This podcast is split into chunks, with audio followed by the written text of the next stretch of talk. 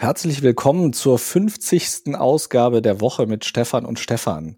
Lieber Stefan, hättest du gedacht, vor, als wir vor ziemlich genau einem Jahr angefangen haben, dass wir heute hier immer noch in der Pandemie sitzen würden und dieses Format aufnehmen würden? Also immer noch in der Pandemie sitzen, eher ja. Also ich habe schon damit gerechnet, dass das eine Weile braucht.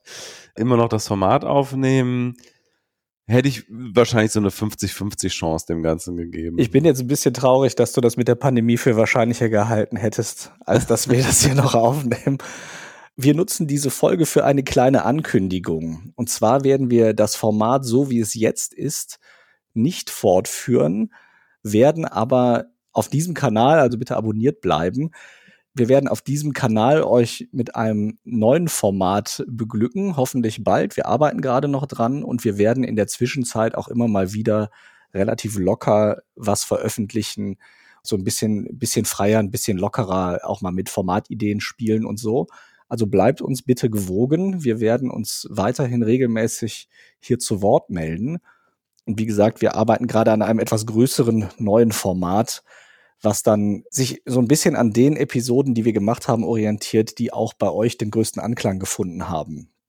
Und was wir jetzt machen, weil es die 50. Episode ist und damit auch irgendwie dann äh, die letzte, zumindest in diesem Format, wir werden jetzt einfach mal so ein bisschen zurückblicken, was wir gemacht haben, was wir so erzählt haben, was unsere Themen waren und wo wir richtig und wo wir vielleicht auch völlig falsch gelegen haben mit dem, was wir erzählt haben.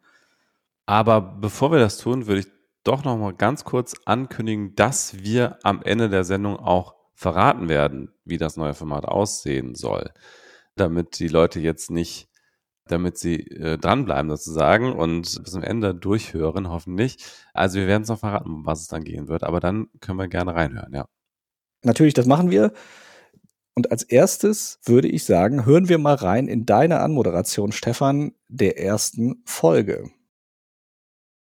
Hallo und herzlich willkommen zur Woche mit Stefan und Stefan.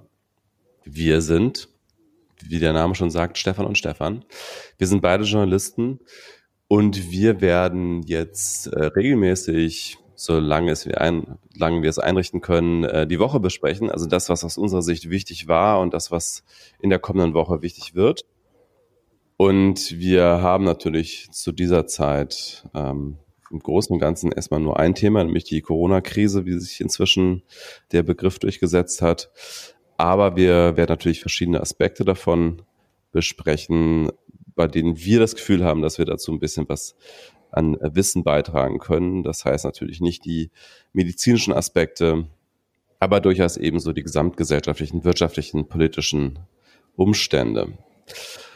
Und du, Stefan, hast gerade mit einer Freundin oder Bekannten gesprochen, die.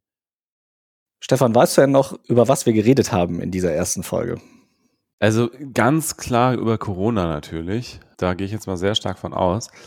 Aber sonst weiß ich es nicht tatsächlich. Müsste ich jetzt on the fly nachschauen. Du, du hast es dir vorher rausgesucht, ne? Du wusstest aber jetzt auch nicht auswendig, oder?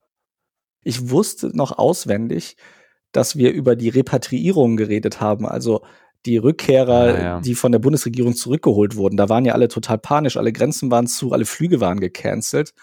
Und da hat die Bundesregierung irgendwie 40, 50.000 Menschen zurückgeholt nach Deutschland auf zig Flügen. Da waren tatsächlich auch Leute dabei, die ich kannte, weil ich ja auch länger im Ausland gelebt habe.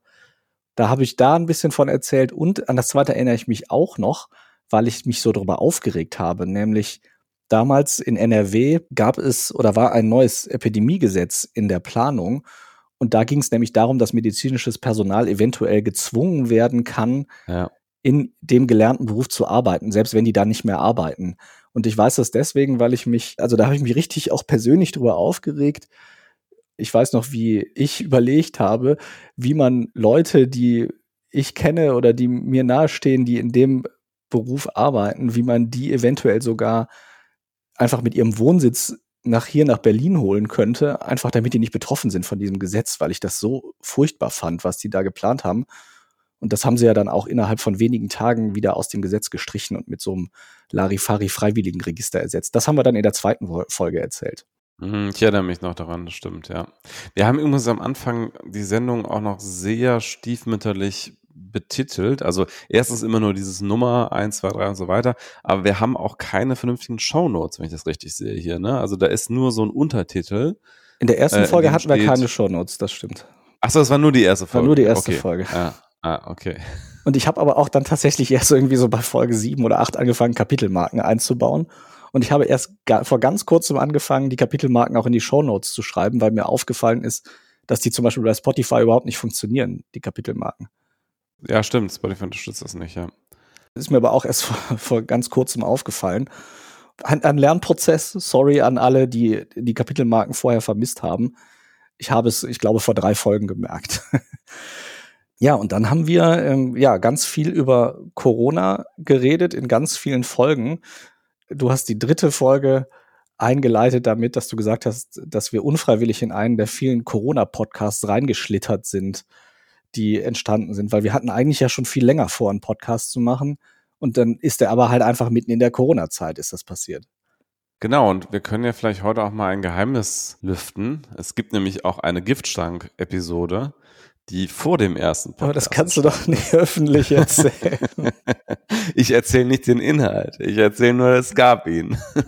ich will da gar nicht so viel drüber erzählen. Nur sagen wir mal so, wir waren ganz froh im Nachhinein, dass wir diese erste, diese allererste, die Folge null nicht veröffentlicht haben. Denn in dieser einen Woche zwischen der Aufnahme dieses Podcasts und der Aufnahme des ersten offiziellen Podcasts ist dann doch wirklich sehr viel passiert, was die Corona-Pandemie anging.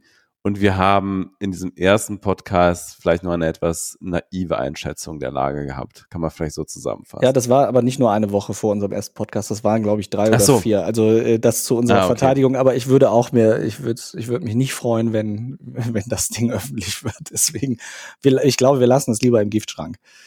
Ja, ja, auf jeden Fall. Ja, und äh, ich fand es aber spannend. Ich habe äh, tatsächlich in die dritte Episode noch mal reingehört und da hast du das gesagt, was wir eigentlich auch immer wieder zwischendurch gesagt haben und was jetzt auch heute noch die Leute sagen, die No-Covid propagieren und die dafür sind. Da hast du nämlich, und da haben wir auch, waren wir auch beide der Meinung, aber du hast gesagt, dass wir die Zahlen weiter runterkriegen müssen, bevor wir lockern, damit wir eben richtig lockern können. Also das, was wir auch danach gebetsmühlenartig immer wieder gesagt haben und was wir zuletzt in der 48. Folge des Podcasts dann auch als Thema hatten, nämlich wo ich dann dieses Interview geführt habe mit meinem Freund Dave, der in Australien wohnt und der uns erzählt hat, wie man dort lebt, nämlich mit einer No-Covid-Strategie. Ich habe die Stelle jetzt mal rausgesucht, die du am 20. April 2020 gesagt hast. Hört ihr das mal an und hört euch das mal an. Es ist wirklich krass, wie das alles, was jetzt passiert ist, damals eigentlich schon vorausschaubar war. Ich habe das Gefühl, dass wir in der öffentlichen Debatte über das Thema so ähnlich diskutieren, wie wir normalerweise über politische Fragen diskutieren. Also nach dem Motto, hier ist die eine Position, hier ist die andere und dann finden wir irgendwie einen Kompromiss. Also in dem Fall wäre das dann sozusagen mal vereinfacht gesagt, hier ist die Position, die wirtschaftsnah ist, die sagt, wir müssen schnell wieder lockern und hier ist die Position, die den Gesundheitsschutz betont und die sagt, wir müssen jetzt ganz streng hier weiter äh, Kontaktverbote einhalten und also, wie wir es halt so in Deutschland gewohnt sind, als große Konsensdemokratie, einigen wir uns irgendwie der, in der Mitte und lockern ein bisschen. Und ich glaube, dass wir damit am Ende bei einem Ergebnis landen könnten, was beiden Seiten, also sowohl der wirtschaftlichen Perspektive als auch der Perspektive des Gesundheitsschutzes, keinen Gefallen tut, beziehungsweise wir haben ein Ergebnis, mit dem wir am Ende wahrscheinlich alle unglücklich sind könnten dann tatsächlich, wenn wir die Fallzahlen wieder auf ein Maß zurückgestutzt haben, vielleicht von, ich weiß nicht, wann das so ungefähr der Fall war, also Februar oder sowas.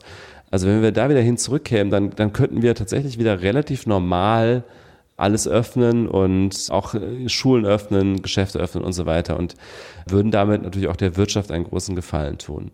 Wenn wir aber die ganze Zeit jetzt immer so sobald es irgendwie ein bisschen besser wird, wie jetzt gerade, sagen, ah, dann lockern, lockern wir die Maßnahmen wieder ein bisschen, weil wir wollen ja kompromissbereit sein, dann könnten wir in diesem Zustand, in dem wir gerade sind, nämlich der Kontaktsperren, das könnte sich über Monate oder vielleicht sogar ein Jahr oder anderthalb Jahre ziehen, bis der Impfstoff da ist. Und das ist eine düstere Aussicht, nicht nur gesundheitlich oder gar nicht in erster Linie gesundheitlich, sondern in erster Linie volkswirtschaftlich und sozial und alles, was daran hängt. Das wollte ich einfach nur einmal loswerden, dass wir sozusagen uns bewusst sind, dass wir mit strengen Maßnahmen aus diesem Lockdown rauskommen und nicht, indem wir die ganze Zeit versuchen, uns hier um die Eins einzupendeln, weil das heißt nämlich am Ende, wir kriegen es nicht so sehr in den Griff, dass wir wirklich lockern können. So, ich wiederhole nochmal. Das hast du am 20. April 2020 gesagt, also ziemlich genau vor einem Jahr. Vieles davon könnte man tatsächlich heute noch sagen. Ich habe das auch danach immer wieder auf Twitter vertreten. Das war ja genau diese Zeit, also Ende April, wo dann die Zahlen so langsam wieder besser wurden, wo dann alle möglichen Leute und ganz vorneweg unser Lieblingsministerpräsident Armin Laschet die, diese Lockerungsdebatte geführt haben. Und ich habe einfach damals die ganze Zeit gedacht, Leute, Leute, bitte, warum fangt ihr jetzt an zu lockern? Wenn wir jetzt lockern, werden wir immer um diesen R1 herum lavieren und dann wieder die Notbremse ziehen und immer hin und her rutschen warum ziehen wir es nicht jetzt, wo wir die Chance haben, einmal durch und haben danach halt nahezu null Fälle, die wir gut verfolgen können mit den Gesundheitsämtern und haben dann eine Grundlage für richtig gute Lockerung. Ich muss auch sagen, an der Stelle hat sich meine Meinung auch tatsächlich nach so viel Zeit Pandemie nicht geändert. Also ich bin immer noch der Meinung, dass das, was ich damals vertreten habe, die richtige Strategie gewesen wäre, statt das, was wir dann daraus gemacht haben, nämlich ständig lockern, nicht lockern, hin und her und auf hohem Niveau und mit vielen Einschränkungen leben, statt einmal einen richtigen Lockdown durchzuziehen, ein paar Wochen und vielleicht auch Monate, aber wahrscheinlich hätten sogar damals Wochen gereicht, um nahe Null zu kommen und dann hätte man richtig öffnen können. Ja, ich erinnere mich, ich meine, das war ja dann, als du das gesagt hast, das war der 20. April und wir hatten damals ja dann erst die Lockerung am 4. Mai. Also wir waren ja noch mitten im Lockdown, als wir das gesagt haben. Ich erinnere mich aber, als wir dann die Lockerung bekommen haben und dann am 11. Mai auch die ersten Restaurants und Bars und Lokale und so wieder öffnen durften, dass ich da wirklich fest damit gerechnet habe, dass zwei Wochen später die Inzidenzen durch die Decke gehen wieder. Sind sie dann ja nicht. Das stimmt, ja. Ich weiß noch, wie mich das überrascht hat. Aber wir haben es halt nicht geschafft, uns auf den Winter deswegen richtig vorzubereiten. Also ich bin auch tatsächlich nach wie vor der Meinung, wir hätten damals die beste Chance gehabt, da wir eh schon drin waren und auch die Unterstützung für die Maßnahmen sehr groß war. Da hätten wir die Chance gehabt, noch mal zwei, drei Wochen weiterzumachen und wirklich auf so kleine Inzidenzen zu kommen, dass wir dann den Gesundheitsämtern die Chance gegeben hätten, wirklich richtig effektiv die einzelnen Ansteckungen nachzuverfolgen. Wer weiß, vielleicht hätten wir sogar auch in Deutschland mit dann im Sommer ein paar klügeren Maßnahmen eine No-Covid-Strategie geschafft wir haben ja uns auch später noch dazu ausgetauscht. Ich äh, erzähle ich dann so im Laufe der, der Folgen, die wir jetzt so ein bisschen durchgehen. Also da, äh, da gibt's ja viele Dinge, die wir hätten tun können, die besser gewesen wären als das, was wir getan haben. Erinnerst du dich ähm, an, an den Anfang, als wir so die ersten Folgen aufgenommen haben? Erinnerst du dich an irgendwas, was dir besonders im Gedächtnis geblieben ist? Ja, ich erinnere mich daran, dass wir einem Thema wahrscheinlich viel zu viel Raum eingeräumt haben, was am Ende dann einfach gar nicht mehr so wichtig war. Und zwar dieser ganze Detailstreit, was ist jetzt die richtige Corona-Warn-App? Also die damals übrigens noch nicht so hieß, dieser Name, der kam erst später.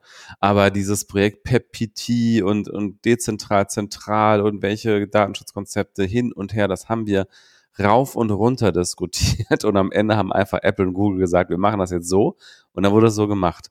Und da war dieser ganze PPT-Ansatz war dann sowieso vorbei. Und man kann natürlich jetzt heute immer noch lange darüber diskutieren, ob jetzt ein zentraler Ansatz mehr gebracht hätte. Epidemiologisch hätte er wahrscheinlich etwas mehr gebracht. Andererseits hätten vielleicht auch noch weniger Leute mitgemacht. Wer weiß das alles. Aber ich weiß, dass wir diese Debatte sehr ausführlich diskutiert haben und am Ende war es einfach, glaube ich, nicht so wichtig. Und vor allem haben wir auch darüber diskutiert, ob diese Warn-App zum Beispiel Eintrittskarte sein könnte für Restaurants und so. Also das, was wir jetzt mit der Luca-App und ja auch, wo die Corona-Warn-App auch jetzt die Check-in-Funktion hat oder haben bekommen soll, das diskutieren wir jetzt wieder, ein Jahr später. Aber ja, wir haben, ich erinnere mich, wir haben eigentlich in den ersten Folgen fast jede Folge über die Warn-App geredet.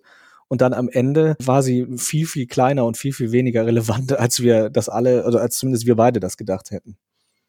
Ja, ich meine, man weiß natürlich jetzt immer noch nicht, wäre das wirklich ein gutes Instrument zur Pandemiebekämpfung gewesen, wenn deutlich mehr Menschen mitgemacht hätten. Wir haben ja leider, keine Ahnung, ich weiß gar nicht, wie viele Millionen Downloads es inzwischen gibt. Ich kann mal gerade live nachschauen. Wir haben ja damals schon gesagt, richtigerweise, das bringt halt nur was, wenn wirklich viele Leute mitmachen. Und am Ende haben wahrscheinlich einfach auch nicht genug mitgemacht. Inzwischen sind es 25,7 Millionen Downloads, die verzeichnet werden.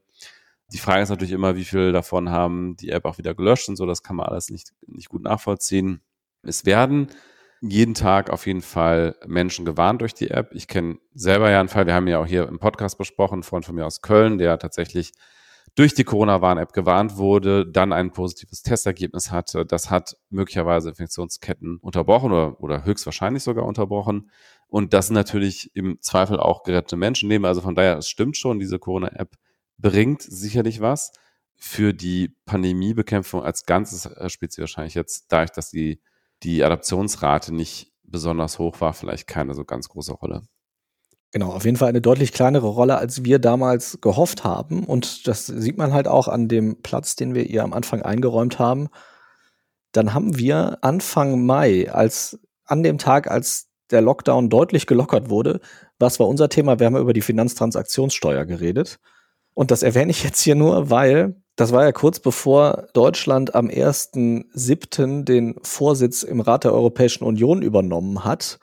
Und eigentlich war der Plan von unserem Finanzminister Olaf Scholz dann in der Zeit bis zum Dezember eine europäische Finanztransaktionssteuer einzuführen. Wir haben das damals sehr kritisiert, vor allem ich.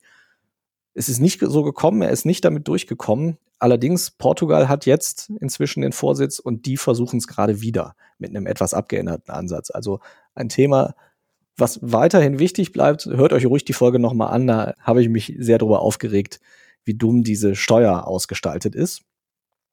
Und dann in Folge 7 haben wir das erste Mal was gemacht, wo wir dann auch tatsächlich über unser Berufsgebiet geredet haben, und zwar über Journalismus und Kommunikation. Und da haben wir die Geschichte rund um das sogenannte Heinsberg-Protokoll diskutiert und Story Machine. Also Hendrik Streeck ist ja immer noch in den Medien. Das war das erste Mal, dass er so richtig groß und breit in der Öffentlichkeit aufgetreten ist, unterstützt von der Agentur, die unter anderem Kai Diekmann gehört, dem ehemaligen Bildchef-Redakteur und das war damals, waren wir da schon sehr kritisch, äh, wie das geframed wurde und wie das kommuniziert wurde. Und wir hatten unseren ersten Gast. Ich habe damals Alice Greschko interviewt zum Thema Homeoffice, weil sie sich sehr gut auskennt mit New Work und solchen Sachen. Und mit ihr habe ich mich damals darüber unterhalten, was das mit uns macht, so, so viel im Homeoffice zu sitzen. Jetzt ein Jahr später sitzen wir immer noch im Homeoffice. Das stimmt. Und wir haben noch ein Thema diskutiert, was damals für viele Schlagzeilen sorgte und heute irgendwie auch gar nicht mehr relevant ist, beziehungsweise nicht in, äh, schon noch relevant, aber in anderen, mit anderen Unternehmen. Und zwar, wir haben damals über das Thema America First und Sanofi gesprochen. Denn Sanofi war ja einer der Hoffnungsträger bei der Impfstoffentwicklung und bis jetzt gibt's ja immer noch keinen Sanofi-Impfstoff. Aber die USA hatten sich damals schon Zugriff gesichert auf diese Impfdosen. Und letztlich hat sich ja das, was sich da schon abgezeichnet hat, dann auch bestätigt. Also, dass die USA da eine eher hm, ja, nationalistische Impfpolitik verfolgen und die Europäische Union hat ja irgendwie jetzt so gefühlt den Kürzeren gezogen bei der Impfstoffverteilung.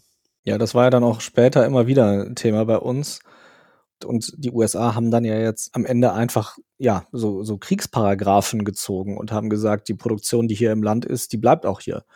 Und damit war das dann sowieso obsolet, ob wer jetzt wann was liefert, sondern die USA sagen jetzt einfach so, alles, was hier produziert wird, bleibt so lange hier, bis wir sagen, das darf raus.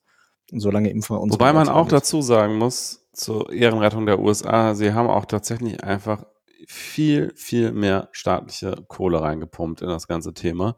Ich habe jetzt die Zahlen nicht im Kopf, aber sie sind, also wenn man sich anschaut, wie viel hat die EU gefördert an Impfstoffentwicklung und was haben die USA aufgesetzt, das Programm war, also es war ein anderes Universum. Es war schon, es war, also komplett andere Dimensionen. Also ich erinnere mich nur, dass diese Operation Warp Speed, wie sie ja hieß, dass die allein schon irgendwie 10 Milliarden Dollar umfasste. Ja, es war aber, glaube ich, noch deutlich mehr tatsächlich. Ja. Genau, also das war wirklich nur diese eine Operation und dann wurde ja zusätzlich noch ganz viel in irgendwelche äh, ja, Hersteller und irgendwelche Produktionskapazitäten und so investiert. Und das hat tatsächlich die EU zumindest zu großen Teilen versäumt und auch Deutschland.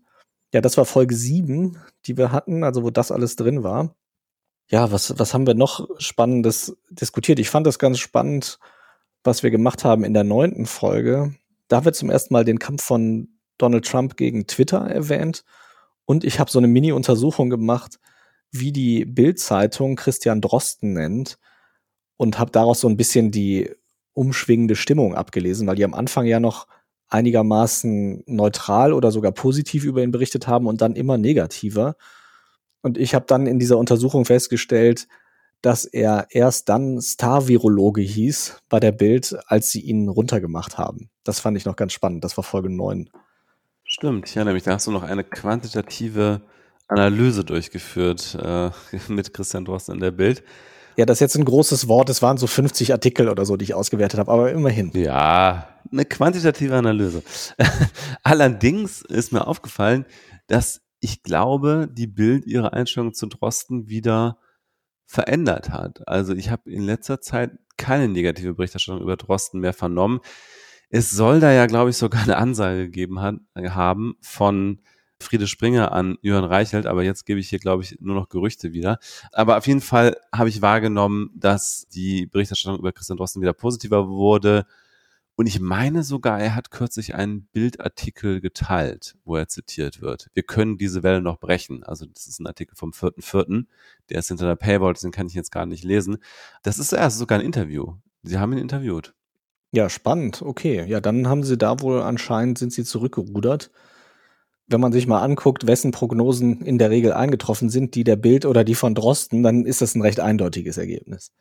Also Streeck hat auch nicht gewonnen in diesem Prognosen-Battle. Das ist absolut korrekt, das kann man sehr gut so sagen. Ja, worüber haben wir noch gesprochen? Ich habe immer so ein bisschen noch rausgesucht, was ich ganz spannend fand. Wir haben am 14. Juni, 14.06. in Folge 11 unter anderem darüber gesprochen, dass die Arbeitslosigkeit während der Pandemie die dann entsteht, dass die vor allem jüngere Menschen trifft. Das wäre eigentlich ganz spannend, da mal ein Update zu machen, ob das immer noch so ist. Erscheint mir aber eigentlich recht logisch, weil die ja in der Regel in weniger gesetzlich geschützten Arbeitsverhältnissen sind. Das war ja auch damals unsere, unsere These. Wobei, man muss ja auch sagen, die ganz große Arbeitslosigkeit oder wirtschaftliche Auswirkungen hat es jetzt zumindest in Deutschland gar nicht gegeben. Und wenn man sich an die, wenn man an die Aktienmärkte schaut, muss man ja wirklich sagen, wow, also ähm, die Krise ist überall, aber nicht in den Aktienmärkten, kann man sagen, vielleicht so zusammenfassend. Also da sieht man sie auf jeden Fall nicht. Äh, neue Rekordstände beim DAX, äh, neue Rekordstände beim äh, Dow Jones. Also irgendwie hat es bisher auf die Wirtschaft, zumindest in Deutschland und auch in den USA, nicht so richtig durchgeschlagen. Vielleicht kommt da noch das dicke Ende. Ich meine, es gab ja immerhin solche Dinge wie Aufhebung der Insolvenzanmeldepflicht möglicherweise gibt es eine ganze Reihe von Zombie-Firmen und die haben alle irgendwelche Verbindlichkeiten, Zulieferer, Vertragsfirmen, Banken, die Kredite gewährt haben und so weiter. Also das kann alles noch durchschlagen. Auch das Thema hatten wir ja mal, ne? Dieses Thema der, der Bankenkrise. Genau, das hatten wir in Folge 16 am 19.07. Da hatten wir auch einen Gast. Und zwar haben wir da O-Töne gehabt von Professor Reint Grob, der das Leibniz-Institut für Wirtschaftsforschung in Halle leitet von dort kam die Prognose, dass es eben eine Insolvenzwelle geben wird, sobald diese Aussetzung vorbei ist, dass man die Insolvenz melden muss. Daraufhin hat er dann prognostiziert, dass ganz viele Banken, bei denen diese insolventen oder dann insolventen Unternehmen Kredite haben, dass die dann darunter leiden werden. Sehen wir zumindest bisher noch nicht. Und es ist ja auch so, dass die deutsche Wirtschaft im Jahr 2020 um knapp fünf Prozent geschrumpft ist. Für 2021 aktuell ist die Prognose, dass sie wieder um 3,6 Prozent wächst. Allerdings basiert das ja wirklich darauf, dass ja einmal die Zentralbanken wahnsinnig viel Geld drucken und in den Markt werfen. Da haben wir ja auch in mehreren Folgen drüber gesprochen, was das so bedeutet und was das auch rechtlich ist und was das wirtschaftlich bedeutet. Wir haben diese riesigen Rettungspakete, die sowohl aus Deutschland kommen als auch jetzt aus der EU, auch immer wieder Thema gewesen bei uns. Zum Beispiel in Folge 10 haben wir über das äh, PEP-Programm gesprochen der EZB, also eines dieser Anleihenkaufprogramme. Also jede Menge Dinge, die dazu beitragen, das irgendwie zu stabilisieren. Und wenn so viel Geld auf dem Markt ist, äh, dann ist es auch logisch, dass die Aktienmärkte irgendwie steigen. Aber ja, im Moment, also gerade durch die, das Kurzarbeitergeld, was wir in Deutschland haben, was ja auch international viel gelobt wird, haben wir keine so stark ansteigende Arbeitslosigkeit ja, ich bin sehr gespannt, wohin das alles noch führt und was das auch wirtschaftlich macht. Auch diese vielen Hilfsprogramme. Also jetzt Joe Biden hat in den USA ja wirklich das seit dem Krieg größte Konjunkturprogramm angekündigt.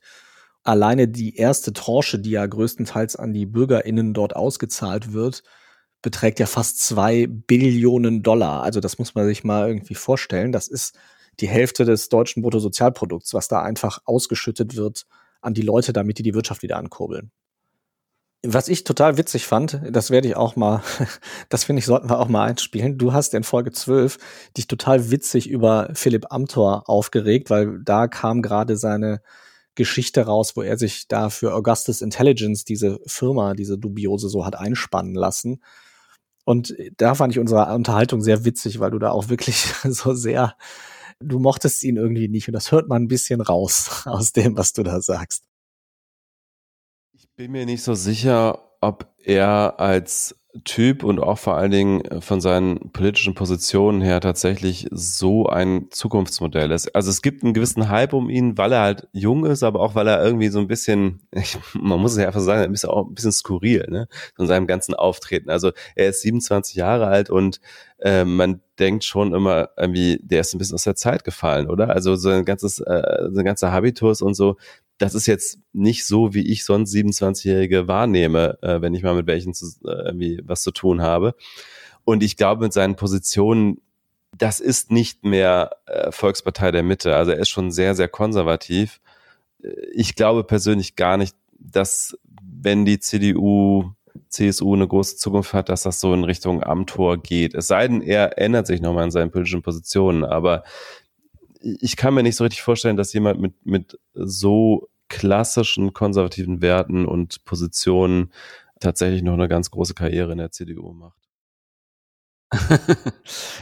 Übrigens ist interessanterweise genau Folge 12 die am wenigsten gehörte Folge aller Folgen. Vielleicht hat äh, Amtor uns auch einfach, äh, hat das mitbekommen und hat dann irgendwie einen kleinen Boykott oder so gestartet. Ne? Er hat ja Connections zu IT-Firmen.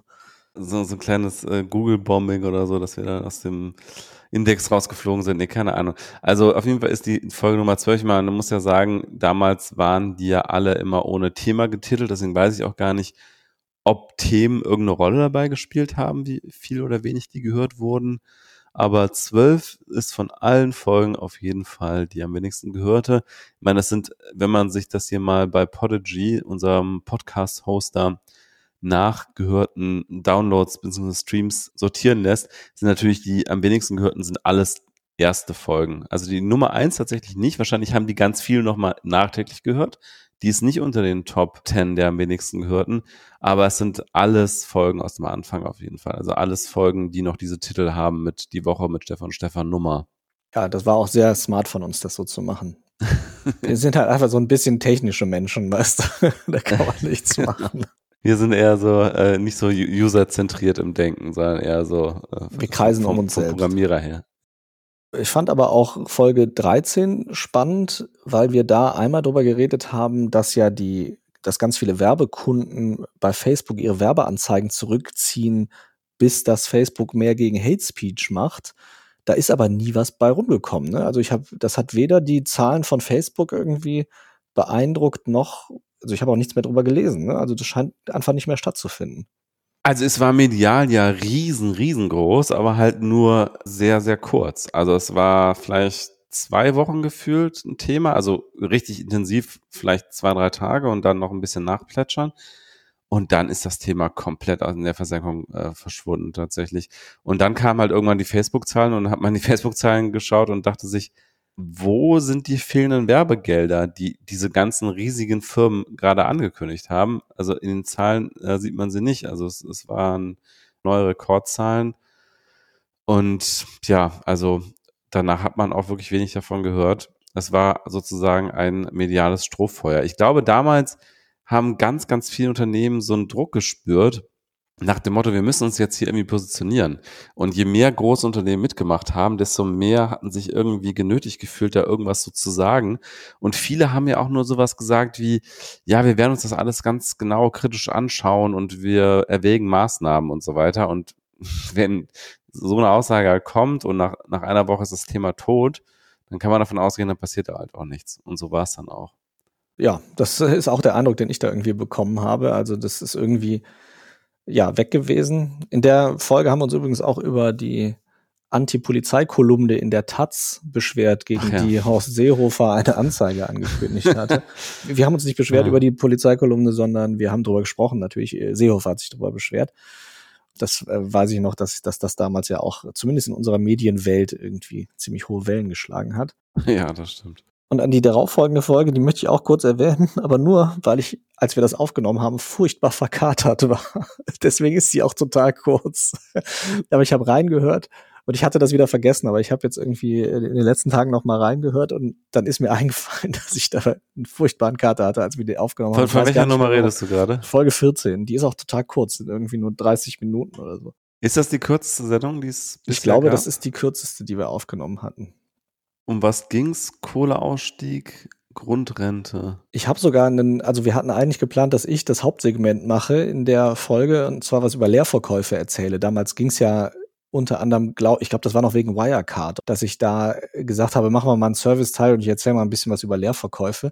Und ich weiß noch, wie ich dir nach der Aufnahme gesagt habe, so, boah, ich bin froh, dass wir jetzt durch sind. Und du noch so meinte, ach, ich habe eigentlich, ich fand eigentlich, du hast das ganz gut erklärt. Ich weiß nicht, ob das aus Höflichkeit war oder ob du wirklich fandest, dass ich das gut erklärt habe. Nee, also ich bin da in der Regel sehr ehrlich mit meinem Feedback und gebe kein Feedback aus Höflichkeit. Ich, ich sehe nur auch gerade, dass die Show Notes auch sehr, sehr kurz sind von dieser Folge. Es ist genau ein Link zu diesem ja. Paper, zu dem Thema Short Selling, ja. Ja, genau. Also da war wirklich, äh, das, das haben wir relativ schnell abgaloppiert, was da, was wir da besprechen wollten. Und was ich auch sehr spannend fand, in der Folge drauf, in der 15., habe ich einen relativ großen Teil gemacht dazu, wie viel religiöse Treffen, also Messen etc. zur Corona-Ausbreitung beitragen, ja. äh, zur Ausbreitung. Und das fiel mir jetzt wieder auf, weil vor wenigen Tagen kursierte eine, ein Schreiben oder irgendwie eine, eine Anleitung, ich glaube, der Stadt Osnabrück. Und da haben, wurden so FAQs, also oft gestellte Fragen, beantwortet zu der Ausgangssperre, die dort herrscht. Und dort stand als Frage, wenn ich nach 21 Uhr einkaufen gehen will, darf ich das, wenn ich tagsüber so viel arbeite, dass ich halt zu den normalen Öffnungszeiten nicht in den Supermarkt kann? Und da stand eindeutig nein, darf man nicht. Dann muss man halt seinen Tag so planen, dass man vorher in den Supermarkt kann. Und als nächste Frage stand da, darf ich denn in die Kirche gehen? Das ist erlaubt. Aber Supermärkte haben doch dann wahrscheinlich gar nicht mehr auf, wenn es auch Ausgangssperre ab 21 Uhr gibt, oder? Also für wen haben die sonst noch auf? Ich gehe mal davon aus, dass jetzt, wo diese Regelung da ist und diese Frage beantwortet ist, dass also in den Supermarkt gehen weniger essentiell ist als in die Kirche gehen, die dann jetzt natürlich zumachen werden, ist jetzt mal eine Vermutung. Also ich habe auch nur diese, diesen Ausschnitt aus diesen Fragen gesehen und bin aus dem Kopfschütteln nicht mehr rausgekommen, weil ich das wirklich, äh, ja, also ich meine, wie verschoben kann denn die Wahrnehmung sein, dass man das wichtiger findet, in die Kirche zu gehen, als sich Lebensmittel zu kaufen. Also verstehe ich nicht. Aber gut, muss ich ja auch nicht verstehen. Und ich kann ja an der Stelle mal die Bibel zitieren als Atheist. Hat nicht, okay, jetzt begebe ich mich auf dünnes Eis. Jetzt aber bin ich sehr gespannt. Nicht, hat nicht Jesus gesagt, wo immer sich zwei oder drei in meinem Namen zusammenfinde, bin ich mitten unter euch. Also ist sozusagen jede Zusammenkunft von Menschen automatisch eine Stätte des Gebets und der Einkehr und irgendwie auch eine Kirche. Also ist, man muss ja nicht unbedingt in dieses Gebäude deswegen gehen, um Jesus zu erfahren. Und jetzt hat es gerade geklingelt. Moment, sorry.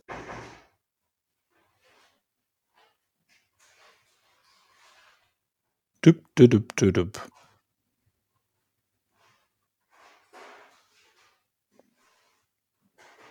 Zweimal zwei Meter Amazon-Paket ist angekommen. Man hört, wie er durch den Flur ein bisschen schwankt und strauchelt. Vermute mal, ist vielleicht so ein Sofa drin oder so. Stefan ist stärker, als man denkt. Aber vielleicht nicht stark genug, wenn ich das so höre. Okay, jetzt höre ich gar nichts mehr. Liegst du drunter? Oder vielleicht schon drauf, schon aufgebaut?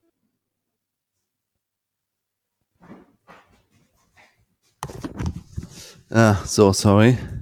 Es hörte sich an, als ähm, hättest du ein so Sofa geliefert bekommen und aufgebaut. Nein, ich habe äh, tatsächlich bin ich seit neuestem Kunde von einer Firma, die heißt oder so ähnlich, ich weiß nicht genau, wie man das ausspricht. Und das sind einfach so Tiefkühlgerichte, wo du so für ein paar Euro so ein fertiges Tiefkühlgericht dir bestellst, was du in Tiefkühler äh, stellst und dann in der Mikrowelle warm machst. Das ist so für mich gerade so ein bisschen die, die kostengünstige Erweiterung oder Ergänzung zum Bestellen jeden Tag, weil ich denke, ich kann nicht jeden Tag 30 Euro für Essen ausgeben. Deswegen habe ich angefangen, diese Fertiggerichte zu kaufen und die ich mir einfach warm mache. Hattest du mir nicht mehrfach erzählt, dass du dich seit zwei Jahren oder seit zumindest einem Jahr total gesund ernährst? Ja, das äh, ist schon wieder, also sagen wir mal so, ich, ich, ich achte immer noch drauf, aber ich achte zunehmend weniger drauf. Diese Gerichte sind nicht so ungesund. Also das ist halt, also Tiefkühl ist ja an sich sowieso äh, mit das Beste. Also, also Tiefkühl Gemüse und Tiefkühlfrüchte sind vitaminreicher als frische, weil die direkt vom Feld eingefroren werden. Aber also die meisten fertig Tiefkühlgerichte sind halt scheiße, weil da ist natürlich dann irgendwie sowas drin wie, äh, also das, dieses High Processed Food, ne, wo dann irgendwie Transfette drin sind und viel Zucker und Fett und so weiter. Diese Gerichte sind aber nicht so. Aber gut, das ist ein kleiner Exkurs. Äh, weiß nicht, ob du den drin lassen möchtest. Es wäre das, das schauen wir mal. Schauen wir mal, weil ja. vielleicht, vielleicht piept sich die Firma aus oder so. Jedenfalls, ja, ja ich merke aber auf jeden Fall, dein gesundes und selbstkochen Pendel schlägt langsam wieder in die andere Richtung aus. Ja, ja, also selber kochen ist auf jeden Fall, seit ich so viel Stress auf der Arbeit habe, dass ich so viel arbeiten muss, ist auf jeden Fall deutlich weniger geworden. Ich erinnere, ich erinnere mich, wie ich mal äh, zu dir gekommen bin zu irgendeiner Feier und, und ich habe dir vorgeschlagen, Chili con Carne mitzubringen und du hast gesagt, dann musst du auch einen Topf mitbringen, der Induktion kann. Ich habe keinen. Ja, ja, ja, genau. Das war ganz am Anfang, als ich hier tatsächlich noch also gar nicht gekocht habe, ja. Also bis wir da sind, dauert es dann also noch ein bisschen. Zumindest wärmst du jetzt Tiefkühlsachen auf, dafür brauchst du ja auch einen Herd. Nee, nee, Mikrowelle. Ah, okay, ja, guck mal. Sehr gut, dann sind wir bald schon wieder da wenn wir beim ja. Thema, achso, wolltest du noch was erzählen zu dem, wo, wo waren wir eigentlich? Ich habe komplett. Ja, genau, ich, ich, die, die Geschichte, ähm, also äh, Jesus sagt, wenn zwei oder drei sich in meinem Namen versammeln, dann bin ich mitten unter euch, also ihr braucht nicht unbedingt die Kirche und so weiter. Und dieses Versammeln, das würde ich jetzt mal im christlichen Sinne auch ein bisschen weiter auslegen. Es könnte durchaus auch eine virtuelle Versammlung sein, glaube ich. Denn generell war ja Jesus auch nie so derjenige, der gesagt hat, alles wortgetreu auslegen, er hat ja zum Beispiel auch gesagt, die Gesetze sind für Menschen da und nicht der Mensch für die Gesetze. Also einfach mal ein bisschen liberal auslegen und sich virtuell versammeln ist auch schon okay. Sag ich jetzt als atheistischer Christenexperte. Du sagst, Jesus würde Zoom benutzen. Genau, Jesus würde Zoom empfehlen, auf jeden Fall. Sehr gut. Also ich kann ja jetzt auch mal was verraten. Ich bin ja auch Atheist, aber ich war früher mal Messdiener. Also ich, ich, ah, kenne, ich kenne diesen Ausspruch, der wird in der Kirche sehr gerne gesungen. Ah ja, ja. Aber äh, bleiben wir bei Technik und Übertragungstechnik und reden wir über Folge 17, die wir Ende Juli aufgenommen haben letztes Jahr. Da habe ich nämlich mir richtig Mühe gegeben und mich auf das Thema Green Zones vorbereitet, was ich, wie ich heute noch finde, was ein gutes wäre, um eine No-Covid-Strategie auch nachhaltig zu verfolgen und nicht nur während der Zeit, wo die Fallzahlen runtergehen nämlich dass es also einzelne Zonen gibt und diejenigen, wo 14 Tage lang kein neuer Fall aufgetreten sind, sozusagen als grüne Zonen gelten. Und solange dort die Inzidenz bei Null bleibt, kann man dort öffnen und man kann auch in andere grüne Zonen reisen ohne Probleme, nur halt eben in andere Zonen kann man nicht reisen. Und dass man das irgendwie mit einer Mischung aus guter Ansprache und digitalen Lösungen und einer gewissen Überwachung auch vielleicht zumindest von Reisebewegungen vielleicht bewerkstelligen könnte. Da haben wir da lange drüber geredet. Und dann hast du aber, also wir haben beide eigentlich technisch nicht, nicht high performt am Anfang, weil ich habe mein Aufnahmegerät in den falschen USB-Port gesteckt. Da war irgendwie hat mein Rechner kam der damit nicht zurecht. Deswegen habe ich dich immer so abgehackt gehört auf meinem Kopfhörer. Mhm. Und du hattest in dieser Folge das falsche Mikro aktiviert und weil ich ja. die Wiedergabe nicht richtig hatte, habe ich das nicht gehört. Und wir haben ja. die ganze Folge aufgenommen und du hast die ganze Zeit in dein Bild-in-Mikrofon von deinem Mac gesprochen. Also es hörte sich wirklich so an, als würdest du in der Badewanne liegen in, in dieser Folge mhm. leider. Ja, ich erinnere mich gut. Das war halt bei mir immer so, dass die Software, mit der wir aufnehmen, Zencaster heißt sie. Das ist einfach, kann man im, im Browser benutzen dass diese Software immer das richtige Mikro automatisch vorausgewählt hat. Und ich habe viele, viele Folgen lang habe ich das am Anfang einmal noch überprüft und geschaut, ob das auch richtig ist. Aber in dieser Folge habe ich das nicht getan, weil ich irgendwie davon ausgegangen bin, das wird schon passen. Es war immer richtig und wird jetzt auch wieder so sein. Aber ich weiß nicht warum, aber bei dieser einen Folge hat die Software das andere Mikro ausgewählt, vorausgewählt. Wahrscheinlich, weil ich irgendwie das zu spät rangesteckt habe oder warum, also irgendwas war wahrscheinlich anders als sonst. Und das war auf jeden Fall ein Fail. Aber inhaltlich war die Sendung, glaube ich, trotzdem sehr gut und dieses Green Zone Konzept war ja eine der vielen Covid-Themen, wo man einfach sagen muss, wo du wirklich sehr früh dran warst, wo ich noch weiß, dass das dann kurz danach dann auch nochmal breit medial diskutiert wurde. Ich glaube auch sogar Karl Lauterbach hat das aufgegriffen oder wer war das nochmal? Ich meine, das wurde dann, wurde nochmal breiter diskutiert, also es wurde ja leider nie umgesetzt. Aber ich erinnere mich auf jeden Fall, dass das eines der vielen Covid-Themen war, wo du sehr früh dran warst und wo du äh, früh darauf hingewiesen hast, was dann erst später dann äh, breit medial in Deutschland diskutiert wurde. Ja, leider auch eines der vielen Covid-Themen, wo dann am Ende nichts draus geworden ist. Ich bin nach wie vor der Meinung, dass wenn wir eine No-Covid-Strategie machen müssen, dass wir uns zumindest diese Green Zones-Strategie mal anschauen müssen und auch mal schauen müssen, welche Teile davon zumindest wir irgendwie als äh, zum Teil der No-Covid-Strategie machen können. Folge 17 ist das. Wer es sich nochmal anhören will, spult einfach über die Sachen, die Stefan sagt, weg, weil mein Mikro war okay in der Folge. Ja, da haben wir sowieso, da haben wir auch ein paar ganz andere spannende äh, Sachen besprochen. Unter anderem hatte ja die Tagesschau be beziehungsweise Tagesschau.de fälschlicherweise so berichtet, dass es so klang, als könnte das BKA jetzt WhatsApp knacken. Das war natürlich Quatsch und wir haben erklärt, warum. Also es war echt eine ganz spannende Folge eigentlich, nur leider halt von der Präsentation ein bisschen suboptimal, sage ich mal. Stimmt und auch, ich glaube sogar auch bei dem Thema waren wir früh dran. Ich glaube, also nicht ganz, also jetzt nicht, nicht so weit viel früher äh, wie bei den Covid-Themen, aber ich meine auch, dass am nächsten Tag haben dann verschiedene Medien auch nochmal erklärt, warum die Tagesschau da falsch lag und da waren wir auch ein bisschen früher dran, meine ich. Ja, und wir haben dann in Folge 20 gleich einen ähnlichen Fehler nochmal gemacht. Diesmal hast du nicht das falsche Mikro ausgewählt, sondern ich weiß gar nicht, was da schief war. Irgendwas hat mit deinem Rechner nicht funktioniert. Jedenfalls hast du dich da noch schlimmer angehört als in Folge 17. Was auch sehr schade ist, weil ich da recht ausführlich erklärt habe, dass man damals schon am 17. August sehr gut in den RKI-Zahlen sehen konnte, dass die ReiserückkehrerInnen einen ganz, ganz großen Teil zu dieser, zu den dann wieder steigenden Fallzahlen beigetragen haben und damit wahrscheinlich auch zur zweiten und jetzt dritten Welle. Das konnte man da total gut in den Zahlen sehen und das habe ich damals dann erklärt. Und ich habe erklärt, wie man mit Hilfe von CO2-Messgeräten sehr gut Aerosole approximieren kann. Also man kann natürlich keine Aerosole damit messen, aber man kann eine sehr genaue Abschätzung geben, wie viel ausgeatmet wurde in dem Raum und damit also mit Hilfe von, von CO2-Messgeräten sehr gut bestimmen, ab wann man wieder lüften sollte, beziehungsweise die Luft reinigen sollte, wenn man sich nicht über Aerosole mit äh, Covid-19 anstecken will. Also das war eigentlich auch ganz spannend. Aber wie gesagt, leider vom Mikro wieder ein bisschen verkackt. Das war in dem Fall tatsächlich, das weiß ich noch, während du jetzt inhaltlich die Sendung aufbereitest, bereite ich das nochmal technisch auf, was da mal schiefgegangen ist. Und zwar war das wirklich ein Hardwarefehler meines iMacs. Also dann, ich habe da auch wirklich richtig gekämpft. Ich habe dann eine ganze Woche mit verbracht danach, um zu gucken, was ja eigentlich schiefgelaufen ist, weil ich konnte meinen iMac danach auch quasi nicht mehr benutzen. Also da ist während dieser Aufnahme irgendwas komplett schiefgelaufen, Hardware-Aussetzer. Und es gab einen Prozess, der immer laut Anzeige über 100 Prozent der Prozessorleistung angefordert hat, was natürlich eigentlich gar nicht geht. Also der hat dazu geführt, dass mein, mein Mac die ganze Zeit heiß gelaufen ist. Der Lüfter ist angegangen. Und das war tatsächlich ein Hardware-Defekt und ich war sehr lange in der Apple-Hotline über Stunden und das Ende vom Lied war dann, dass ich den tatsächlich bei einem Apple Vertragshändler eingeliefert habe und die haben irgendwas in der Hardware ausgetauscht und danach ging es dann wieder. Aber es war wirklich ein Hardware-Defekt am iMac selber, nichts mit dem Mikro.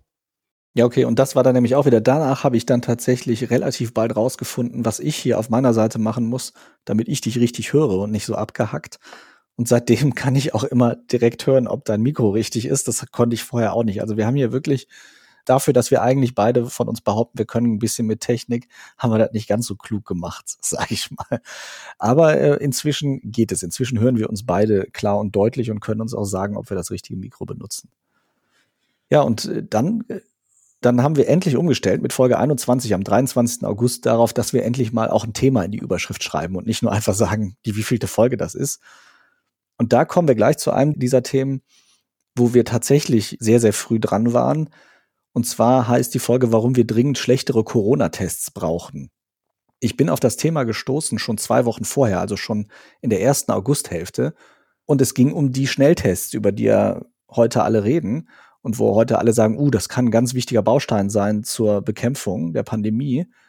Und ich bin da Anfang August drauf gestoßen und habe bei allen möglichen Stellen nachgefragt und niemand wusste was davon. Und es gab eine Studie aus Harvard dazu, wie viel die beitragen könnten, diese Tests. Und diese Studie habe ich vorgestellt. Wollte ich, wie gesagt, eigentlich schon zwei Wochen vorher vorstellen. Aber ich habe nirgendwo durch eine zweite Quelle das Ganze belegt gekriegt. Und dann ja, ich erinnere ich mich noch gut daran, dass, dass du mir gesagt hattest, Boah, ich habe da diese, diese Studie gefunden und das scheint irgendwie echt krass zu sein. Das wäre ein totaler Durchbruch für, für die Corona-Strategie und so weiter. Aber ich will da unbedingt noch eine zweite Quelle für haben, weil mir erscheint das irgendwie so, so unsicher und, und so gewagt, wenn wir das jetzt thematisieren, ohne dass ich irgendwie eine zweite Einschätzung habe.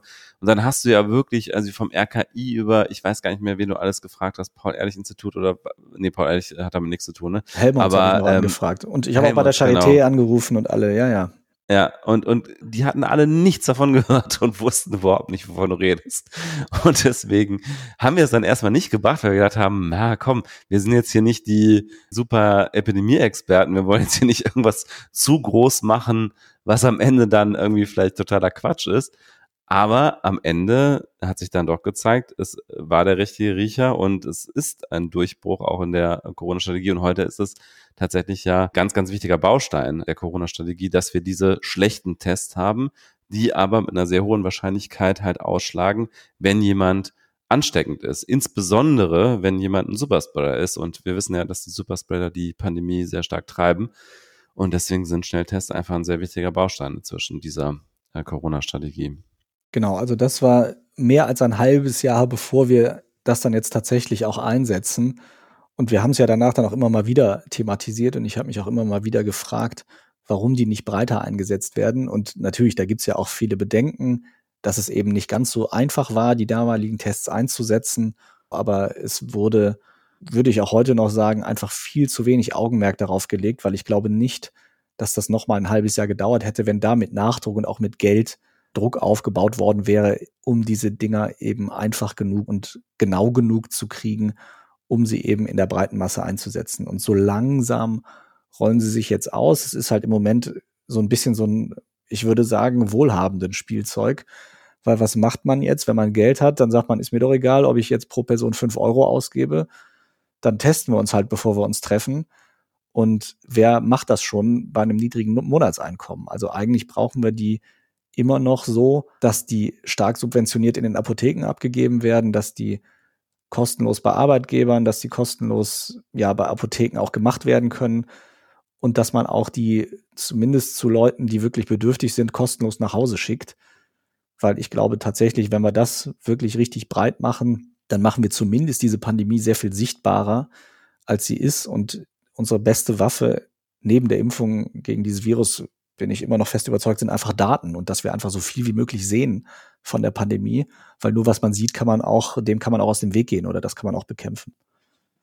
Kommen wir mal zu Folge 22, da hatten wir wieder einen Gast, da haben wir über die Mobilitätswende geredet in Deutschland, da haben wir mit Katja Diel geredet, die ich eigentlich ziemlich cool finde, die äh, unter dem Namen She Drives Mobility sehr, sehr laut für eine ja, Abkehr von der, von dieser autozentristischen Weltsicht wirbt, die wir ja doch haben in Deutschland. Und das hat sie uns ziemlich gut beschrieben, finde ich, warum unsere Sicht so autozentristisch ist. Und wir haben über die Corona-Demo in Berlin geredet. Du warst, glaube ich, sogar da, oder? Das stimmt. Ich war, also das, also Corona-Demo, es gibt ja so viele Bezeichnungen dafür. Ich finde auch mal besonders schön Pandemie-Kritiker. genau, so, okay. ich bin eher sind, sind wir nicht alle, sind wir nicht alle Pandemie-Kritiker? Nee, genau, das war eine dieser Corona, ähm, ja, wie soll man das nennen? Corona-Maßnahmen-Gegner Versammlung, wo ich vor Ort war und wo mir tatsächlich zum ersten Mal real vor Ort aufgefallen ist, wie stark da die rechtsradikale Szene mitmischt bei diesen Demonstrationen. Das war ja letztlich dann auch tatsächlich genau die Demonstration, an der sich diese Debatte auch nochmal sehr stark entzündet hat. Auch also die Frage, wie stark vermischen sich da, ich sag mal, diese esoterische Szene, alternative Szene mit rechtsradikalen Reichsbürgern, Verschwörungstheoretikern und so weiter. Und das war ja auch genau die Demonstration, bei der es dann auf den sogenannten Sturm auf den Reichstag gekommen ist, mit allen Folgen. Aber genau, da, da war ich einmal tatsächlich vor Ort. Ich hatte Urlaub zu der Zeit. Ich hatte viel Zeit.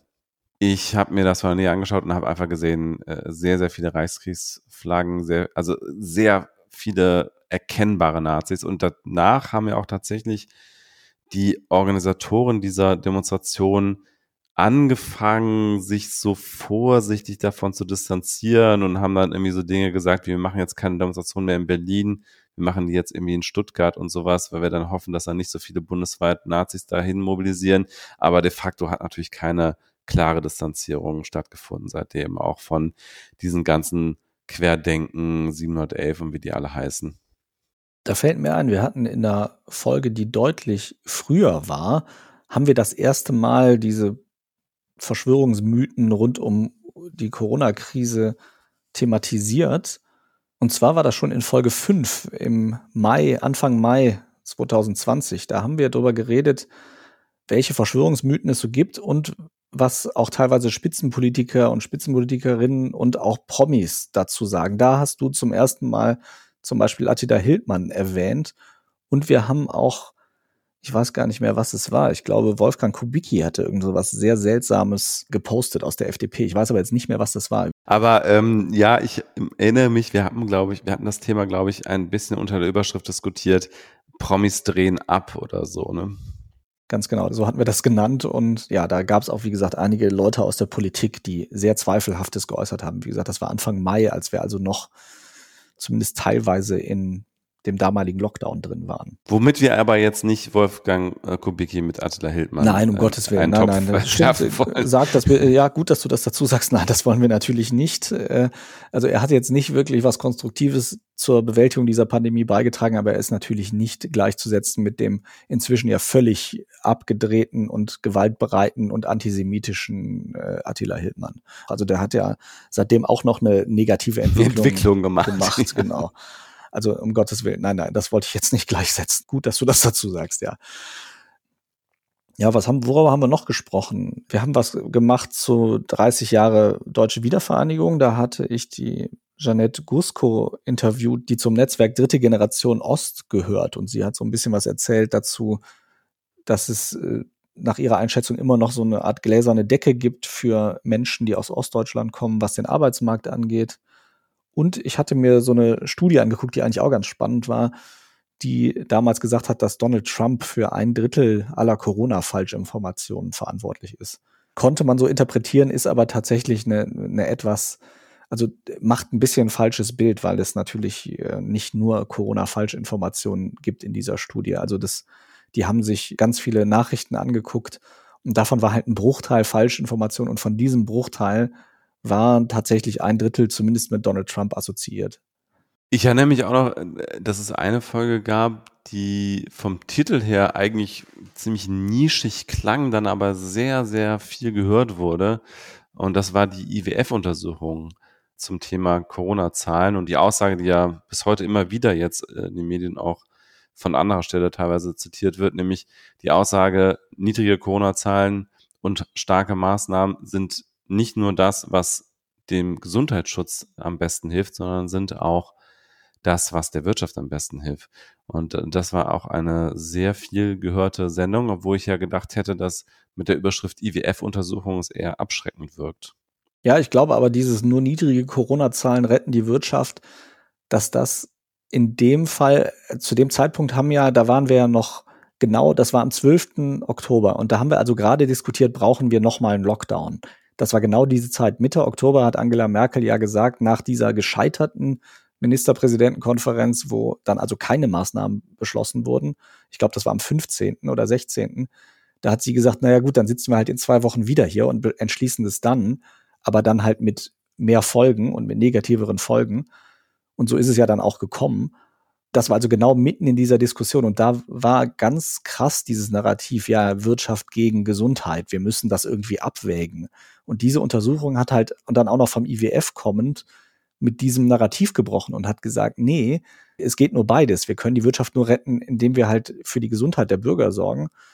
Die Geschichte, die sie da herausgefunden haben, war ja, dass zumindest ein großer Teil der Menschen sich freiwillig isoliert und die Pandemie deswegen trotzdem weitergeht, weil eben ein kleiner Teil oder ein kleinerer Teil das nicht tut und gleichzeitig aber ein großer Teil der Menschen sich freiwillig isoliert, die Mobilität runterfährt und das die Wirtschaft viel stärker belastet, als wenn man einmal richtig draufhaut und dann durch niedrige Zahlen dafür sorgt, dass alle sich trauen, sich wieder freier zu bewegen. Im Grunde war das ja auch schon eine These, die wir ganz, ganz früh vertreten haben. Ich erinnere mich jetzt auch gerade wieder an die Nummer drei. Ich weiß gar nicht, ob ich das da auch schon gesagt habe, aber im Grunde habe ich ja auch schon mal irgendwann diesen Gedanken formuliert, dass ich gesagt habe, dieser normale Politikansatz, wie wir in Deutschland gewohnt sind, Politik zu diskutieren, dass wir sagen, wir haben hier die Interessen der Wirtschaft auf der einen Seite und die der, auf der Gesundheit auf der anderen Seite. Und so hat das ja Laschet ganz früh gesehen, dass er so gesagt hat, wir müssen hier sozusagen einen Kompromiss finden. Wir können nicht immer nur auf Gesundheitsschutz achten. Wir müssen jetzt auch mal gucken, dass die Möbelhäuser und so weiter auch wieder zum Zug kommen und dass dieser ganze Ansatz für eine Pandemie halt einfach der komplett falsche ist, weil du am Ende nicht ähm, eine Kompromisslösung zwischen Gesundheitsschutz und Wirtschaftsinteressen in Anführungszeichen kommst halt bei einer Lösung raus, die insgesamt schlechter ist, als wenn du einfach einmal ganz konsequent einen Lockdown durchziehst und die Zahlen Richtung Null treibst und danach halt richtig öffnen kannst und damit der Wirtschaft viel, viel mehr hilfst, als eben die ganze Zeit immer zwischen diesen Kompromissen hin und her zu lavieren. Also diesen Grundgedanken, den haben wir, glaube ich, schon sehr, sehr früh in den Folgen geäußert. Das hast du tatsächlich Aber, in Folge drei gesagt. Und du hast auch ja. gesagt, das fand ich noch so mit das Krasseste, das war am 20. April, also fast genau ein Jahr her. Und da hast du gesagt, wenn wir die ganze Zeit, sobald es ein bisschen besser wird, wieder die Maßnahmen lockern, dann könnte sich diese Situation über Monate oder sogar ein Jahr oder anderthalb ziehen. Das war deine Aussage vor einem Jahr. Ja. Und ja, hast ja bisher recht behalten. Anderthalb war meine längste Prognose, okay. Das war deine längste Prognose, weil du damals, also deine Prognose war halt, dass wir dann durch die Impfung rauskommen. Ja, da habe ich natürlich ein bisschen falsch eingeschätzt, wie schlecht Deutschland impft, ja. Aber stimmt, wir, genau, aber das würde genau passen, wenn Deutschland jetzt richtig impfen würde, wären wir genau einem halben Jahr wahrscheinlich äh, spätestens raus, ja. Ja, also so wie die USA das halt machen oder ja, die Israelis machen es ja eh viel besser noch, ja. Und ich habe tatsächlich eine, um jetzt mal wieder so ein bisschen chronologisch weiterzumachen, wir haben ja am 1.11. in Folge 30 haben wir Julia Reda, die Piratenpartei-Politikerin, die ja auch lange im Europäischen Parlament saß, bis 2019, glaube ich, haben wir die gefragt, ob jetzt die Upload-Filter kommen. Und ich weiß gar nicht, äh, gibt es dazu eigentlich ein Update? Was weißt du das? Weiß ich leider gerade aktuell nicht. Hm, sie ist nicht mehr Mitglied der Piratenpartei, ne? Das, das nur vielleicht als hm, also Ex-Piratenparteimitglied. Ach so, ja, natürlich. Sie ist ja auch während sie im Parlament saß schon ausgetreten, ne? Nee, weiß ich leider gerade nicht den aktuellen Stand. Aber ich meine nicht, dass es vom Tisch ist, auf jeden Fall. Ich glaube, das wabert noch. Ja, und Mitte November haben wir unsere bisher bestgeklickte Folge veröffentlicht, nämlich eine Interview-Sonderausgabe. Das war die Folge Nummer 32 vom 16.11.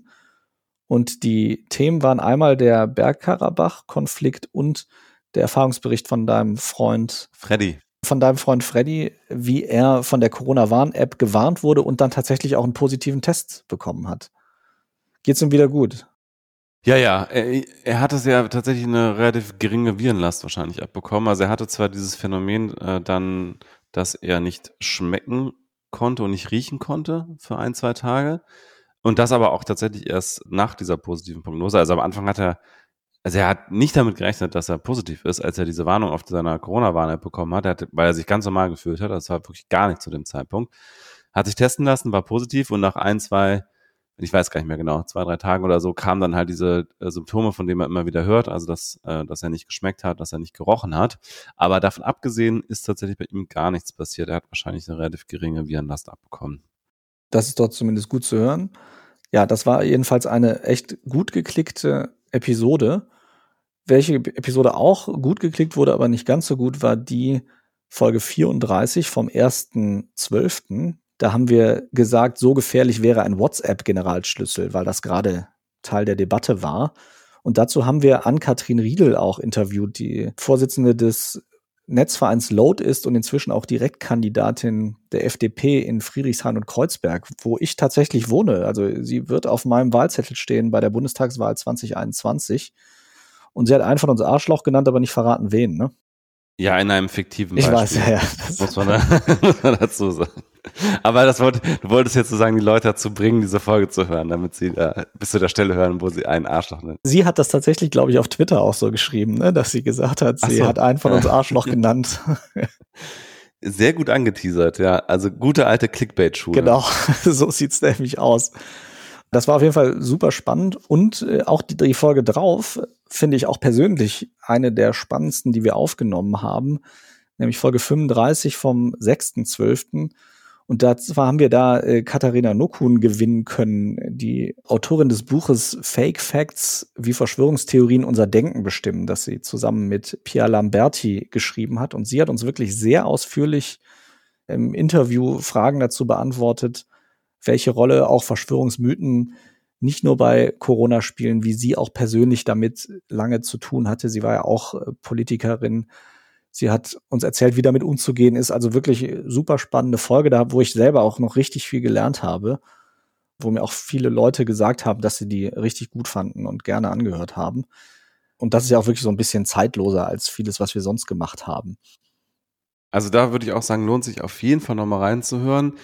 Ich weiß gerade gar nicht, was die bessere Reihenfolge ist. Erst das Buch lesen oder hören und dann das Interview oder umgekehrt. Ich glaube, beides geht ganz gut. Es ergänzt sich auch ganz gut. Ich habe vorher auf jeden Fall das Buch als Hörbuch bei Spotify komplett durchgehört. Also wer ein Spotify-Abo hat, kann es auch tatsächlich kostenlos bei Spotify hören. Ist es sehr empfehlenswert. Ja, und ist wahrscheinlich eine Zeitfrage. Ne? Also unser Podcast ist ein bisschen kürzer als das Buch. ja. Genau, man kann ja mal den Podcast hören und dann entscheiden, ob man noch Lust hat, sich zu vertiefen in dem Buch oder dem Hörbuch. Ja, und dann haben wir eigentlich schon, da war ja schon Jahresende und dann haben wir ein bisschen was anderes gemacht. Wir haben uns in Folge 37 und 38 gleich, weil wir drei Stunden insgesamt aufgenommen haben, da haben wir uns mit einer Freundin zusammengeschlossen und haben virtuell, nee, ich war bei dir, sie war uns per Video zugeschaltet, haben wir einen Jahresrückblick gemacht und haben uns dabei so ein bisschen betrunken, das, was man gegen Ende der Aufzeichnung auch ein bisschen hört. Ich fand es eigentlich trotzdem ganz witzig. Ich erinnere mich jedenfalls gerne an diese Aufnahme. Ja, ich auch. Und das Erstaunlichste fand ich hinterher tatsächlich, dass fast genauso viele Hörerinnen und Hörer die zweite Folge gehört haben wie die erste, weil ich hätte gedacht, nachdem wir dann am Ende der ersten Folge schon so leicht lallen und man irgendwie, also ich hätte wirklich gedacht, dass die wenigsten dann sich denken, okay, die zweite höre ich mir jetzt auch noch an. Ja, vor allem mich würde mal interessieren, wie viele die in der zweiten Folge abgeschaltet haben, als ich dann über meinen sehr unqualifizierten 20 Minuten Rant über Reality TV irgendwie reingeschlittert bin. vor allem, weil ich es auch nicht mehr hingekriegt habe, das vernünftig zu verbalisieren, was mich an so bestimmten Sachen gestört hat, die ich da im Fernsehen gesehen habe, sondern da wirklich total rummeandert habe habe. Das war ein bisschen schwierig, aber ja, anscheinend hat es genug Interesse hervorgerufen. Oder es hat einfach niemand bis dahin durchgehört. Das sieht man ja nicht bei uns, wie weit die Leute sich die Folgen ja, angehört haben. Stimmt. Statistiken und Podcasts sind auch nochmal so ein eigenes Thema. Ne? Das, da gibt's also äh, so wenig verlässlich wie die Podcast-Statistiken sind wahrscheinlich die wenigsten Statistiken im Internet, obwohl sie viele sind unzuverlässig, aber bei Podcasts ist es ganz besonders schlimm. Wenn ihr wissen wollt, ob Stefan mal als Stripper gearbeitet hat oder nicht, ist diese Folge auch sehr. Aber mir hier Clickbait mit dem Arschloch vorwerfen. Ne? ja, das lösen wir jetzt auch nicht auf. Anfang der zweiten Episode könnt ihr das hören. Anfang der zweiten ist es okay. Ja. Genau. Das müsst, müsst ihr dann reinhören. Genau. Ja, und dann kommen wir eigentlich schon in dieses Jahr. Ja, schon ganz, ganz spannend. Was haben wir alles da so erzählt? Wir haben direkt in der ersten Folge dieses Jahres haben wir sehr viel über die Impfungen erzählt, haben auch ganz viel darüber spekuliert, was ist sinnvoller, erst mit einer Impfung, dann mit zweien. Also das, was jetzt auch wieder diskutiert wird, was Lauterbach, Karl Lauterbach vorgeschlagen hat. Wir haben darüber geredet, dass Jens Spahn damals sagte, bis Ende des zweiten Quartals könnten alle in Deutschland ein Impfangebot bekommen. Das sieht ja gerade nicht mehr so aus. Wir haben schon über die Corona-Mutationen geredet, also das war auch schon ein, ein wichtiges Thema. Und wir haben aber in der Folge danach dann, in Folge 40, waren wir uns. Twitter-Ban. Genau, da haben wir über die, also die, das Twitter Donald Trump gebannt hat, das, was Donald Trump ja vorher immer andersrum versucht hat. Dann hat Twitter also Donald Trump rausgeworfen. Und da waren wir uns auch mal relativ uneinig am Anfang der Sendung, weil wir da diskutiert haben, ob Trump jetzt raus ist aus der US-Politik oder nicht. So ganz äh, kann man immer, glaube ich, noch nicht sehen, wer von uns da jetzt am Ende recht behalten wird. Ich hoffe ja, dass du es bist. Bin da einfach ein bisschen pessimistischer als du. Aber ich würde mich freuen, wenn du recht behältst. Aber das können wir, glaube ich, immer noch nicht sagen, was da jetzt wirklich bei Sache ist. Genau, und die Frage ist ja auch, selbst wenn Trump persönlich raus ist, vielleicht überlebt auch das Prinzip Trump bei den Republikanern. Mal schauen, ja. Genau, das ist ja auch so ein bisschen meine Befürchtung gewesen. Und dann haben wir am 27. Januar mitten in dem Hype, da warst du auch richtig gepumpt. Mm. Da haben wir äh, eine Folge aufgenommen, die wir gleichzeitig live bei Clubhouse gestreamt haben und wo wir auch einige der Gäste, die dort dann in dem Raum waren, quasi mit aufs Podium geholt haben und die auch in der Episode zu hören sind. Was sagst du denn heute zu Clubhouse? Es ist gerade sowas von tot in Deutschland. Also ich habe die App noch auf meinem Handy und ich war ja wirklich sehr begeistert von Clubhouse. Und immer wenn ich jetzt Clubhouse öffne und schaue, sind da nur irgendwelche englischsprachigen Räume für irgendwelches Online-Marketing oder irgendwie sowas. Also Dinge, die mich in der Regel auch nicht interessieren. Ich frage mich ein bisschen, woran es liegt. Und ich glaube, es liegt daran, dass so die Hürde, die gefühlte Hürde, so, so einen Raum aufzumachen für viele irgendwie, irgendwie groß ist. Also ich hoffe tatsächlich noch so ein bisschen, dass es zurückkommt, weil ich habe selber auch ein paar Mal darüber nachgedacht, mache ich jetzt einen Raum auf, aber dann dachte ich mir so, dann ist die Erwartungshaltung so groß, weißt du? Wenn du jetzt einen Raum öffnest und ohne irgendwas zu, zu planen, vorher ohne irgendwen einzuladen, ohne dass irgendwer dabei ist, dann erwarten die Leute irgendwie, also denke ich zumindest, erwarten die irgendwas. So, du musst denen irgendwas präsentieren. Ich will aber eigentlich nur quatschen. Es gibt da nicht so richtig so diesen Mittelweg zwischen, wir veranstalten hier eine Podiumsdiskussion und wir quatschen einfach mal. Also ich hätte gerne irgendwie so diesen Bereich bei Clubhouse, wo man einfach sagt, ich mache einen Raum auf, es bitte erwartet nichts. Wir reden hier einfach nur. Wir reden einfach nur so vor uns hin. Und sowas würde ich gerne machen bei, bei Clubhouse.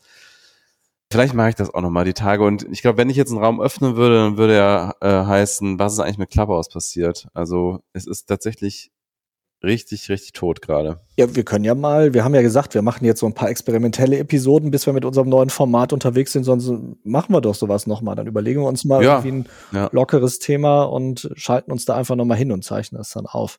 Hast du eigentlich damals bei Amazon diese Sache besorgt zum Aufnehmen von, von Clubhouse? Ja, wir, haben, haben doch, wir haben doch damit aufgezeichnet, genau. Ach so, haben wir, ja, ja, stimmt, ja, das stimmt. war aber so schreckliche Qualität, so genau, und das ist dann auch zwischendurch abgebrochen ich würde das einfach nochmal mit, mit ein paar neuen Sachen versuchen. Das ist ja auch rechtlich alles so ein bisschen halbseiden, aber jetzt, da ja eh keiner mehr auf Clubhouse ist, ist es auch nicht so schlimm, falls ich da gebannt werde.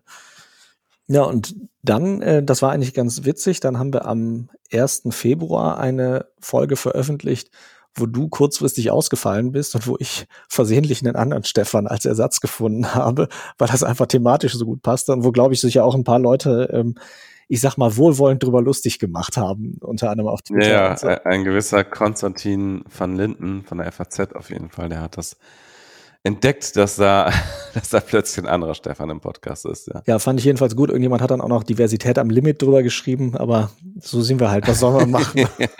ja, ja. was äh, haben wir noch gemacht? Dann kommen wir ja eigentlich schon jetzt wirklich an die, an die letzten paar Sachen. Ich fand das eigentlich ganz spannend. Wir haben in Folge 45, die da lautet, sind zwölf Autofahrten in die Innenstadt pro Jahr genug.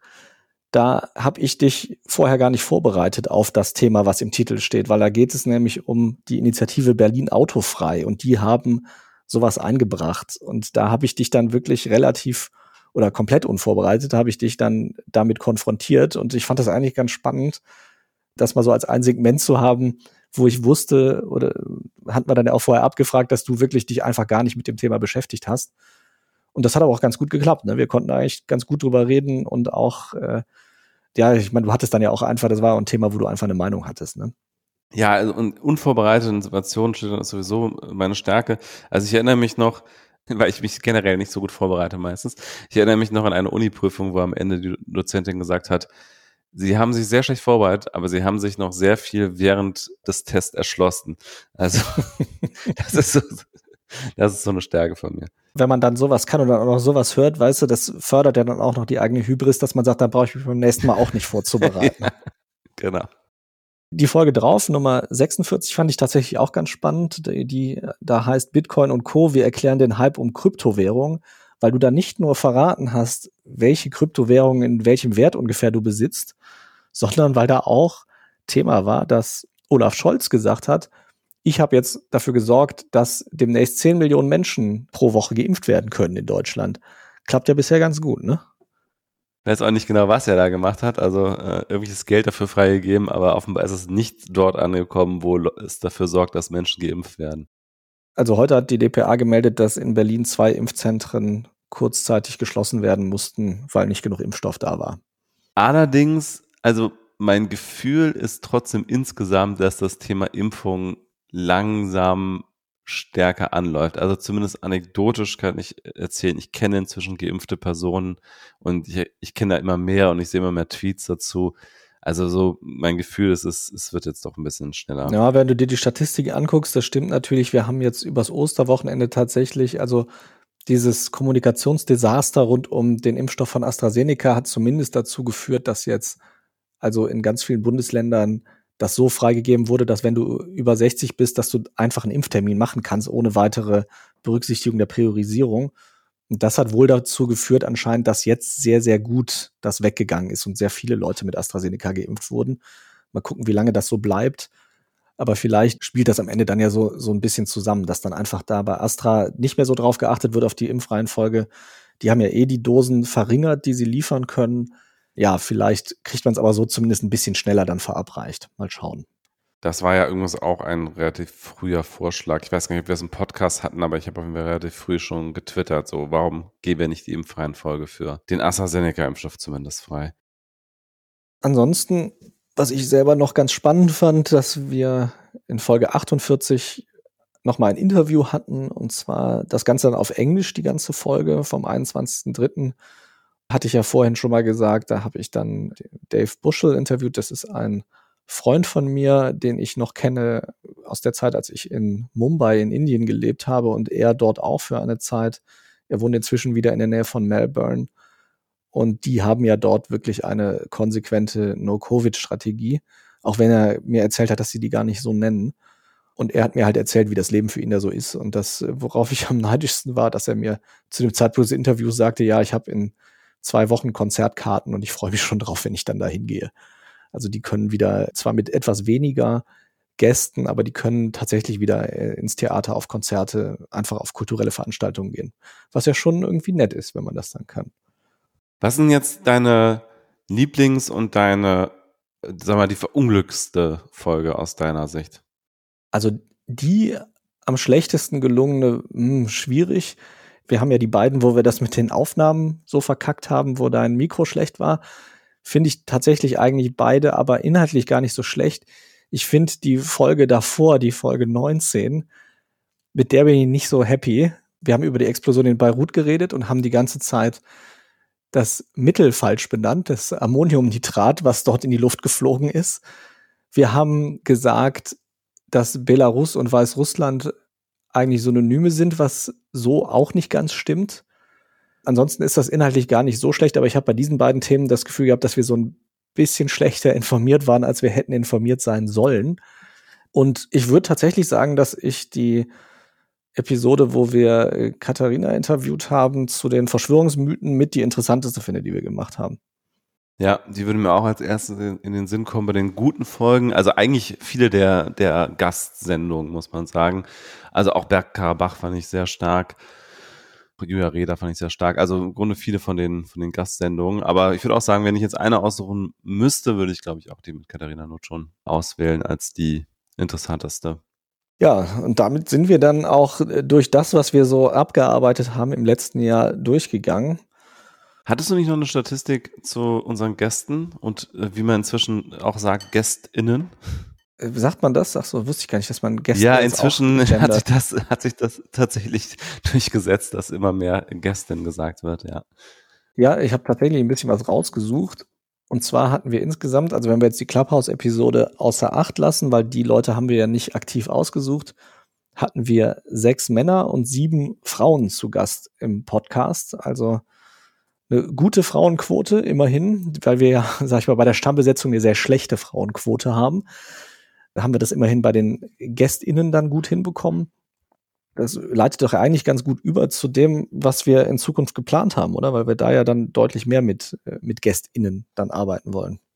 Stimmt, im Grunde haben wir schon eine Folge gehabt, die so ein bisschen in die Richtung geht von dem, was wir künftig planen. Zumindest denke ich das gerade. Diese Folge, wo ich ein bisschen Bitcoin erklärt habe, die Hintergründe. Und zwar wollen wir eine Sendung machen, in der wir Nachrichten erklären. Also das haben wir teilweise, haben wir eigentlich immer wieder mal auch gemacht, aber wir wollen halt ein großes Nachrichtenthema, was auch ein bisschen zeitloser ist, also häufig dann einen aktuellen Aufhänger hat, gerade aus irgendwelchen Gründen groß in den Medien ist, das wollen wir nehmen und es einmal durcherklären. Und zwar nicht nur wir erklären die Welt, sondern mit Gästen, die ExpertInnen sind auf diesem Gebiet, um das es geht. Und in vielen Fällen werden wir uns auch nicht mit einem oder einer Expertin zufrieden geben, sondern tatsächlich auch verschiedene Seiten des Themas beleuchten, umfassend.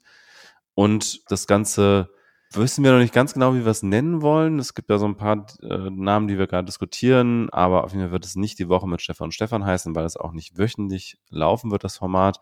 Aber der Ansatz ist auf jeden Fall Themen, die wahrscheinlich ihr alle schon mal gehört habt, die regelmäßig in den Nachrichten sind, die einfach mal einen Schritt zurücktreten und zu überlegen, was ist das eigentlich? Was geht's eigentlich da ganz grundsätzlich? Wie funktioniert das eigentlich? Wir freuen uns darauf und wir hoffen, dass ihr das auch ähnlich sieht. Tatsächlich geistert diese Idee bei mir schon super lange im Kopf rum. Ich hatte schon vor über zehn Jahren eigentlich mal so einen Plan, sowas umzusetzen und habe auch mal zusammen mit einem Freund, der viel fürs ZDF arbeitet, auch schon mal so eine Idee gehabt und wollten so ein Portal darum bauen. Also er hatte eigentlich genau dieselbe Idee wie ich und wir haben es dann zusammengetan. Wir haben es dann nie wirklich realisiert, also wir sind ein Stück weit dahin gekommen, aber haben es dann nie auf die Straße gebracht tatsächlich. Und jetzt ist mal wieder ein neuer Ansatz und wir versuchen es mal als Podcast, solche Nachrichtenthemen grundsätzlich zu erklären.